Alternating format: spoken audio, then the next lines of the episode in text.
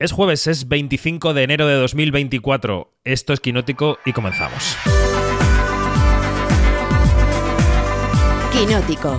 Cine, series y cultura audiovisual con David Martos. Onda Cero. Comenzamos con el podcast semanal de estrenos que cada semana desembarca en Onda Cero, en el que el equipo de Quinótico.es, primera con K y segundo con C, segundo no, segunda, porque es una letra, te cuenta lo principal de la semana, en pelis y en series. Y la principal película de la semana, que acaba de cosechar 11 nominaciones a los Oscar, se llama Pobres Criaturas y la dirige Yorgos Lantimos. This is Bella. Ba, ba. Bella, this is Mr. McCandles. Hello, Bella. No! She's an experiment. Good evening. Her brain and her body are not quite synchronized. But she's progressing at an accelerated pace. Bueno, para más señas es el León de Oro de la pasada edición de Venecia. Eh, cuentan el reparto con Emma Stone, con Mark Ruffalo, con Willem Dafoe y es una brutalidad en cuanto a dirección artística, en cuanto al guion, en cuanto a la concepción de la historia y los actores están fantásticos. Esto como resumen, pero ahora abundaremos. Eh, Marina Such, buenos días. Muy buenos días, ¿qué tal? ¿Cuántas ganas tienes de ver esto de 0 a 10? Eh, muchísimas. Vamos, 13 o 14. Muy bien, 13, como las nominaciones de Oppenheimer. Dani Mantilla, buenos días. Buenos días. Eh, yo tengo ganas de volver a verla después de, de Venecia, de estas, eh, del el reestreno para nosotros un poco de las nominadas al Oscar, es la que más me apetece volver a ver. Muy bien. Y Francesc Miró, buenos días. Buenos días, ¿qué tal? ¿Cómo vas? ¿Tú que de 0 a 10, pobres criaturas, qué? ¿Qué? Eh, yo estoy bien sin volverla a ver. Yo la vi en, Uh. en octubre en, en Sitges eh, y, y bueno, a mí eh, me gustó, me gustó, pero me gustó moderadamente. Tampoco me, me mataría y tengo muchas pendientes por delante que no he visto. Así que me voy a poner primero con las pendientes. Pues venga, tenemos debate sobre la mesa. Pobres criaturas, una película en la que yo creo que Emma Stone demuestra lo buenísima actriz que es. Es una caja de herramientas brutal al servicio del director. Hace lo que le pidan y lo hace todo muy bien.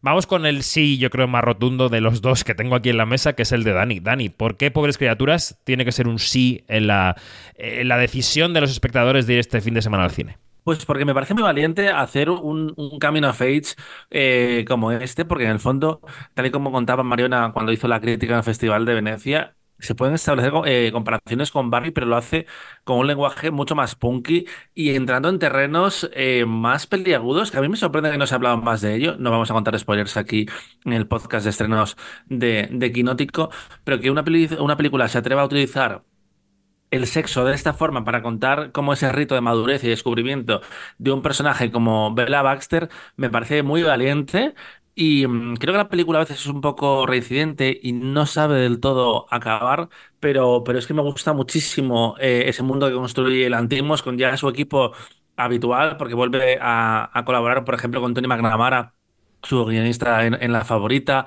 con la fotografía de Robbie Ryan, que fue el que eh, llevó el ojo de pez a, a La Favorita también, y que aquí lo utiliza en momentos eh, puntuales. Creo que desde el punto de vista técnico y artístico es una película deslumbrante. Eh, la, la dirección artística eh, Es es, que es como estar casi en un cuadro que además se alimenta mucho de, de efectos visuales. Mm, no sé, es una película muy audaz y, y del cine mm, adulto con una vocación comercial, pero también de autor que está haciendo Hollywood ahora, pues me parece un hallazgo total. Y tú lo has dicho, Emma Stone está impresionante. Ella meses antes del estreno de la película dijo que Bella Baxter era el personaje favorito de su carrera y después de verlo se entiende por qué. Claro, claro, se entiende perfectamente. Vamos a decir que lo que apuntaba Dani de que es una película muy sexual es completamente cierto. Es una película muy sexual distribuida por Disney. Es verdad que bajo la marca Searchlight que Disney compró al comprar Fox, pero eh, es una película que Disney eh, tiene los Oscar. eh, Disney es un estudio potentísimo gracias a ella en las nominaciones y es una película muy adulta. No quiere decir eso que no sea divertida, que no sea cañera. Pero eso que es, es muy sexual, desde luego. Eh, Francesc, Y es mucho más luminosa que las anteriores películas de, de, Lantimos. de Lantimos. De su forma, sí, por sí, supuesto, sí. Porque, porque él tiene un, un tipo de, una forma de contar las historias muy particular. Mm, Todos los que vimos allá por 2010 por primera vez, Canino, que nos quedamos mm, rubios, platinos viéndola, ya sabemos cómo cuenta este hombre las historias, pero creo que es la más eh, Es la más abierta sí, también para el espectador, Sí, sí, ¿eh? Es la más y accesible. que más quiere sus personajes también. Mm. Venga, Francesc. Es su, es su película más, más accesible, estoy, estoy de acuerdo, y es, y es su película mm, más abiertamente divertida, porque todas las ideas, eh, digamos que se vehiculan a través de- del humor y están mm, abordadas con una óptica que, que agradece, digamos, el, el discurso optimista eh, y que lo acompaña también. Y creo que, que eso es un cambio de, registro para Lantimos bastante, bastante heavy, porque mm, viendo de dónde venía, que venía de, de experimentar cosas eh, del, del ser humano con el sacrificio de un cier- ciervo sagrado o la favorita muy turbias y, digamos que exigentes para, para el espectador. Poor Things no, Poor Things es, es muy entretenida, es eh, eh, accesible y es muy divertida. Y, todos los actores, no me extraña que, que mm, Emma Stone haya dicho eso, porque todos los actores están divertidísimos. Mark Ruffalo también está increíble y Willem Dafoe también está eh, muy, muy divertido en su, en su papel. Y, y creo que eso es una gran baza de la película, que todo el mundo delante de la pantalla se lo está pasando muy bien. Y eso se transmite.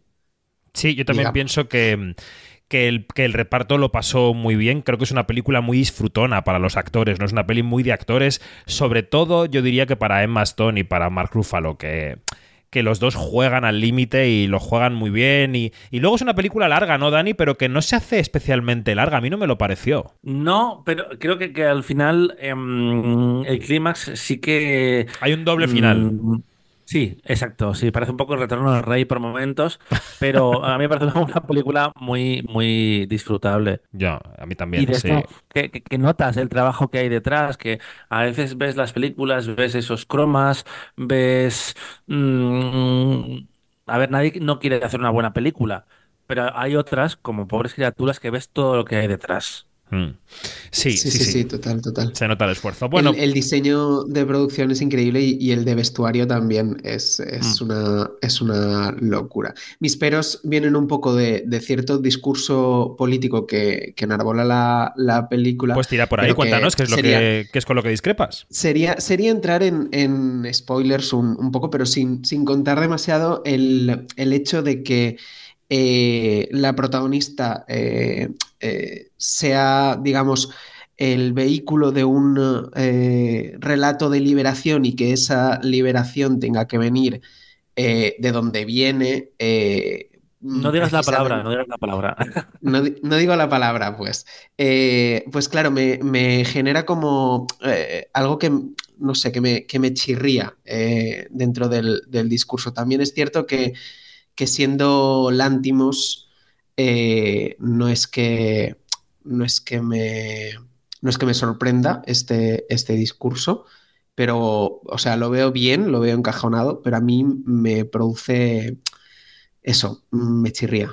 Hmm. Pero precisamente por eso también es, es más valiente y, y yo estoy seguro que, que va a dividir y cuando se estrene va a haber artículos de opinión en, en ese sentido, pero en el clima que estamos eh, creativo me parece celebrable, incluso si, si por momentos podemos no estar de acuerdo, que decidan entrar en estas eh, mm, arenas movedizas, por decirlo Sí, sí, sí, forma. por supuesto. Y, y antes has dicho una cosa que creo que es bastante guay, que es que es una peli bastante punk. Es una peli que sorprende porque eso, porque mantiene discursos peleagudos en un momento en Mm. el que se dice que, que vivimos una dictadura de lo políticamente correcto. eh, una película como esta te dice, no, no, se puede hablar de todo y de todas las formas posibles. Otra cosa es como te lo tomes tú, ¿no? Y eso me, me parece muy punk y muy, y muy guay, la verdad. Mm. Y por un lado, un último apunte por mi parte, es que es verdad que llama la atención que precisamente esto te lo cuenten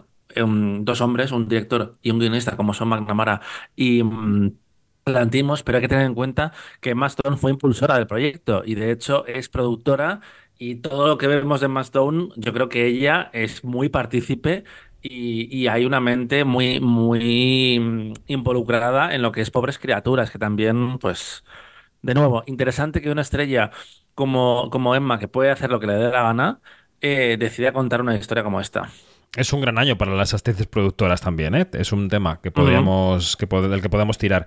Eh, bueno, no, no era tu última intervención sobre la película, Dani, era la penúltima porque de las 11 Ah. nominaciones, ¿cuántas va a materializar en los Oscar Pobres Criaturas? Pues las que mejores opciones tiene ahora mismo, creo yo, son mejor actriz, mejor diseño de vestuario y de producción, bueno, dirección artística, perdón, lo de siempre, el debate de siempre, que va a ser una batalla eh, con sangre probablemente con, con Barbie, que ya lo vimos hace cinco años cuando la favorita y Black Panther se las disputaron y al final se llevó eh, Black Panther las dos categorías y mejor guion adaptado. Yo creo que esas son las cuatro batallas principales que tiene la película. Pues veremos, veremos el oráculo que tanto ha acertado en las nominaciones y no se equivoca de cara a los ganadores. Vale, vale, perfecto. A ver, Oye, pues eh, vamos con una película de la que eh, si alguien estuvo siguiendo eh, nuestro directo con las nominaciones a los Oscar el martes, seguramente habrá oído hablar. Vamos con Los Tres Mosqueteros, Milady o Milady, Los Tres Mosqueteros. Yo creía en la libertad. Desde que nací. Los hombres me han humillado, mancillado, traicionado. Mi vida ha sido suya. Mi muerte será mía. Bueno, Dani, para quien no haya estado en esto, ¿qué, es esta película? Eh, eh, ¿Quién la dirige? ¿Quién la protagoniza? ¿Por qué te gusta? Cuéntanos un poco este estreno francés que llega a la cartelera eh, este viernes, 26 de enero. esta es la segunda parte de la primera adaptación en 60 años por parte de la industria francesa de un clasicazo como es eh, Los Tres Mosqueteros de Alejandro Dumas. Y el director es Martín Borbulón, pero seguro que conocéis más a su reparto, porque tenemos a Romain Dury, que ha sido nominado esta semana al César eh, por El Reino Animal, está Louis Garrel como el rey, Vicky Krieps como la reina, D'Artagnan, que era el protagonista de la película, es François Civil, eh, Cassel, Vincent Cassel es Athos, Eva Green es Milady, ah, o sea que el reparto es absolutamente Estelar. estelar. Mm. Y esta segunda eh, parte está centrada en la villana. Si, si en la primera íbamos con el héroe, con D'Artagnan, aquí conocemos los orígenes de este personaje, que a mí me parece que Eva Green es una elección fantástica. Siempre hace muy bien las villanas, pero creo que mm, este regreso a, Francia, donde solo había hecho un- una superproducción co- como esta, le sienta, vamos, eh, como un guante. Ya dije en el directo de los Oscar que ella tiene una energía muy travesti, lo cual a mí me parece eh, mm, eh, genial para una villana, ya sea de Disney, de Marvel, o en este caso Los Mosqueteros. Y, es que a mí me gusta mucho esta nueva reinterpretación porque sin tomarse muy en serio, sí se aleja del tontorronismo de la versión de Paul W.S. Anderson que se hizo en Estados Unidos hace 10 años. Y, me gusta mucho la acción, que tiene un punto Gladiator también, que tira mucho de, mm, de mm, eh, planos secuencias. No sé, eh, hay como hay, mucho buen gusto detrás de, de esta película, que por cierto también se han anunciado eh, el seis candidaturas y lo que más me llamó la atención es que las dos primeras partes se han eh, unido para competir en los premios del cine francés. Sí, sí, sí, efectivamente. Bueno, pues vamos a tirar por una serie de la semana para también escuchar un poco a Marina Such. Esa serie llega a Apple y se llama Los Amos del Aire. So babe? A girl hard to find. Not if you know where to look. I'll miss you every second. Major Egan, you were the first pilot assigned to the 100th. Me and Buck Levin. You are in charge of 35 planes and 350 air crewmen.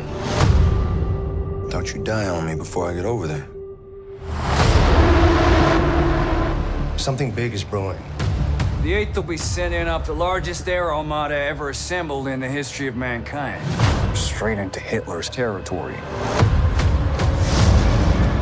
We need complete and total air superiority. That's the mission. Marina, ¿cuándo se estrena esta serie en Apple TV Plus? ¿Y, y quién la ha hecho? ¿Y de qué va? ¿Y qué te ha parecido? Eh, pues Los Amos del Aire, que es, es como se llama en, en español Masters of the Air, Eh, se estrena el, el viernes en Pues Apple mañana, TV Plus. Exactamente. Se va a estrenar con dos capítulos y luego eh, va a ser un episodio cada semana hasta completar, creo que son eh, 10, si no recuerdo mal. Y esta es eh, la tercera parte de esa, eh, esa saga que han ido contando Tom Hanks y Steven Spielberg desde que hicieron Salvar al Soldado Ryan sobre eh, la Segunda Guerra Mundial y en concreto sobre la participación de determinados elementos concretos del ejército estadounidense en la Segunda Guerra Mundial. Empezaron con Hermanos de Sangre, que contaba eh, cómo la compañía Easy participaba en, en el frente europeo de la guerra desde el desembarco en Normandía hasta el final de la guerra, hasta que ellos llegan a, pues toman directamente el, nido de águilas de Hitler en, en Austria. Luego continuaron con el frente del Pacífico en The Pacific. Y ahora lo que hacen es contar lo que era la guerra aérea. Y lo hacen a través de eh, un batallón, que era el, el centésimo, creo que es batallón o centésima división eh, aérea de la Fuerza Aérea de Estados Unidos, que operaba desde Inglaterra. Eh, em, y lo que hacen con eso es, se siguen un poco, siguen un poco más el esquema de Hermanos de Sangre.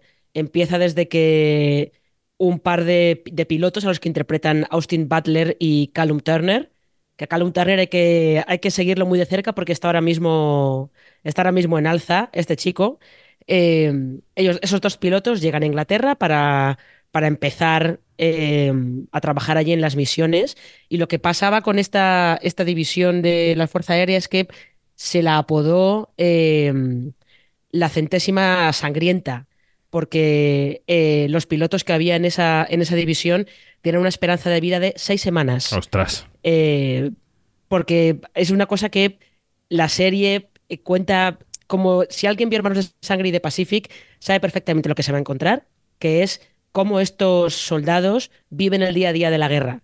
Entra- empiezan allí como muy a tope de sí, somos los mejores, venimos aquí a, eh, a luchar contra los alemanes y nos vamos a cargar a Hitler nosotros solos y todo. Y luego el peso de las misiones, como eh, la Luftwaffe y las defensas aéreas alemanas van eh, derribando aviones y cómo van perdiendo compañeros, algunos en las primeras misiones que vuelan, cómo eso les va haciendo mella.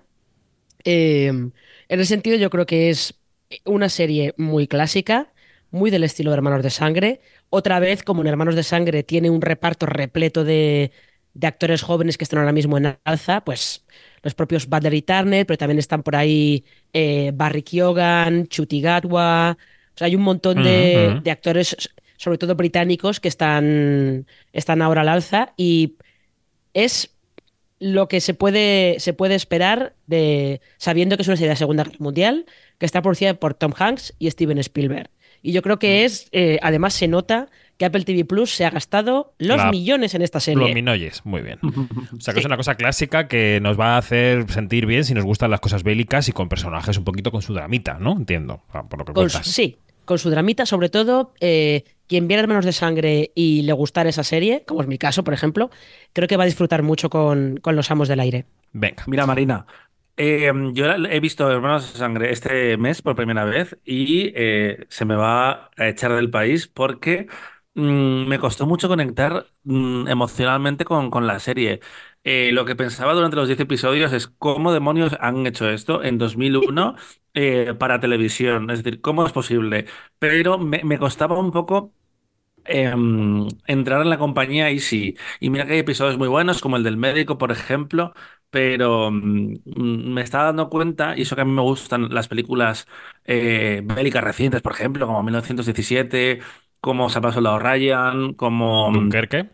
eh, Dunkerque, como la de Malik, la de la Línea Roja, es decir, diferentes aproximaciones a, a este tipo de, de relatos, pero me costó, me costó. eh, tengo ganas de verla y sobre todo quiero ver esos dineros de los que hablas para ver eh, mm, esas es- esencias de esas secuencias de vuelo, porque me llama la atención que mm, en Hermanos Sangre los protagonistas son paracaidistas, pero realmente les vemos hacerlo dos veces. que Eh, cuesta la mucha pasta. va sobre lo que pasa ahí Sí. en, en Europa, las Sí, no, batallas. no, aquí, aquí te digo yo que, que se ve. Yo entiendo, entiendo lo que dices porque es una cosa que también pasa en Los Amos del Aire, que es, eh, aunque hay dos personajes centrales, luego la atención se divide en otros muchos y lo que pasa con esos otros muchos es que a lo mejor en dos episodios eh, ha muerto y entran Claro. personajes nuevos que duran un episodio. Entonces, la naturaleza Pero hay, hay que prestar de- mucha atención porque puede que sean los actores del futuro. Eh, me llamó mucho, mucho la, aten- eh, la atención cómo en Hermanos de Sangre están eh, no en papeles protagonistas gente como Michael Fassbender, como Andrew Scott, como James McAvoy y es un poco como ver Corrupción Miami en los 80 que iban saliendo ahí estrellas todo el rato y aquí el casting de la serie estuvo muy inspirado, así que veremos qué sale de los amos del aire. Sí, sí. Marina, yo tengo eh, curiosidad por, por saber cómo eh, están rodados o cómo se notan esos millones eh, en las batallas de- del aire y si, y si te recuerda un poco a, a Top Gun. Eh, a Top Gun no, pero aquí todos habéis visto Star Wars. Sí. Sí. Eh, sobre todo la de los 70, en las- los combates aéreos de la Star Wars de los 70, eh, George Lucas los hizo eh, copiando las películas bélicas de, creo que sobre todo de la Primera Guerra Mundial, me parece. Eh, tal cual, ¿eh? Es tal cual. Eh, cuando veáis una de esas batallas aéreas, cómo la viven los soldados que están, los pilotos que están dentro de los B-52, es como si estuvierais viendo eh, la Guerra de las Galaxias y a Luke y Han Solo dentro de, del halcón milenario. Madre mía. Muy bien. Bueno, entonces, bien. entonces me la has vendido muy bien. Bueno, nos quedan un par de películas más por comentar. Una brevemente es Rodeo de Lola Kibogón. Suena así.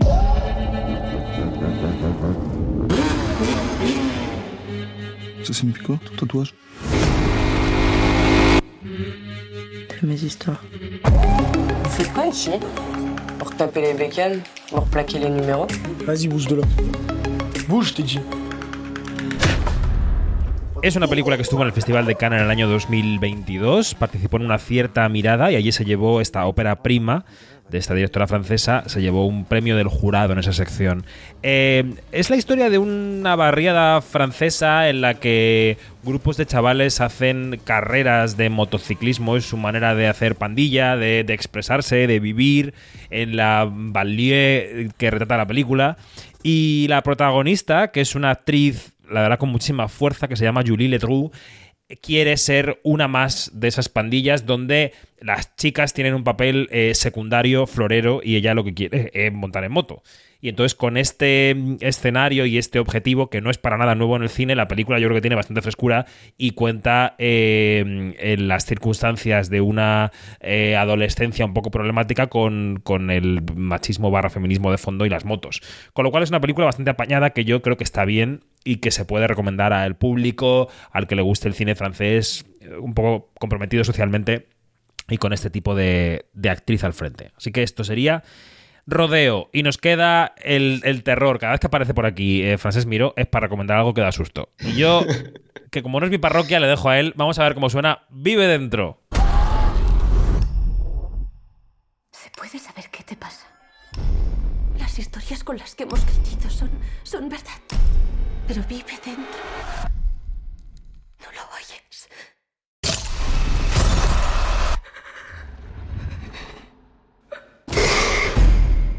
¿Qué es el pisacha, mamá? El pisacha no te mata en el acto. ¿Qué es lo que vive dentro, Francés? Cuéntanos. Eh, vive dentro, el, título viene de, de un- el elemento fantástico, eh, digamos, que, que centraliza toda la narración de, de la película, que es un demonio que vive dentro de un frasco y que es liberado por una adolescente. Eh, y a partir de ahí vienen todos los, los problemas. Vive dentro es una película dirigida por Vishal Dutta, que es un, un director muy joven indio-estadounidense. Y, y creo que, que la película tiene su, su interés dentro de, de ser una película eh, muy adolescente y con un terror de instituto que, que recuerda bastante, yo que sé, a Pesadilla en Elm Street o algunos clásicos, digamos, de, de terror teenager muy básicos. Eh, pero tiene su interés porque, porque profundiza bastante en, en la mitología hindú y, la traslada a todos los protagonistas son, son indios o de ascendencia india y la traslada a, a una comunidad de indios estadounid- esta- estadounidenses que, que viven en, en- en Norteamérica y, y que justo por, por su ascendencia y sus tradiciones tienen problemas para, para adaptarse en el instituto, los tienen que enfrentar con, con eh, todo lo que ello conlleva y además eh, este demonio que sale del, frasco eh, está basado también en una leyenda tradicional hindú. Entonces creo que es muy interesante esa aproximación a su, tradición y, creo que, eh, digamos, es la apuesta un poco diferencial por ese terror estadounidense que, que tenemos muy machacado y que aquí es un poco diferente y novedoso. Bueno, eh, y entonces, para alguien que no esté muy acostumbrado al terror, ¿la recomendarías o es una peli de nicho, dirías? Yo creo que es una peli eh, de nicho, pero eh, la recomendaría porque es un terror al que no estamos acostumbrados. Las criaturas eh, que salen no estamos acostumbradas y el eh, de dónde viene ese, esa maldición y ese demonio, eh, desde luego es original porque nuestros ojos occidentales no están acostumbrados a ver ese tipo de, de historias, así que por lo menos tiene algo de sorprendente. Bueno, muy bien. Pues hemos repasado Pobres Criaturas, Milady y los Tres Mosqueteros, Los Amos del Aire en serie, eh, Rodeo y Vive Dentro, que son cinco estrenos que os pueden interesar de cara a este fin de semana. Aquí lo dejamos. Marina Such, Dani Mantilla, Frances Miro, muchas gracias y hasta la próxima. Hasta la próxima. Gracias, hasta luego.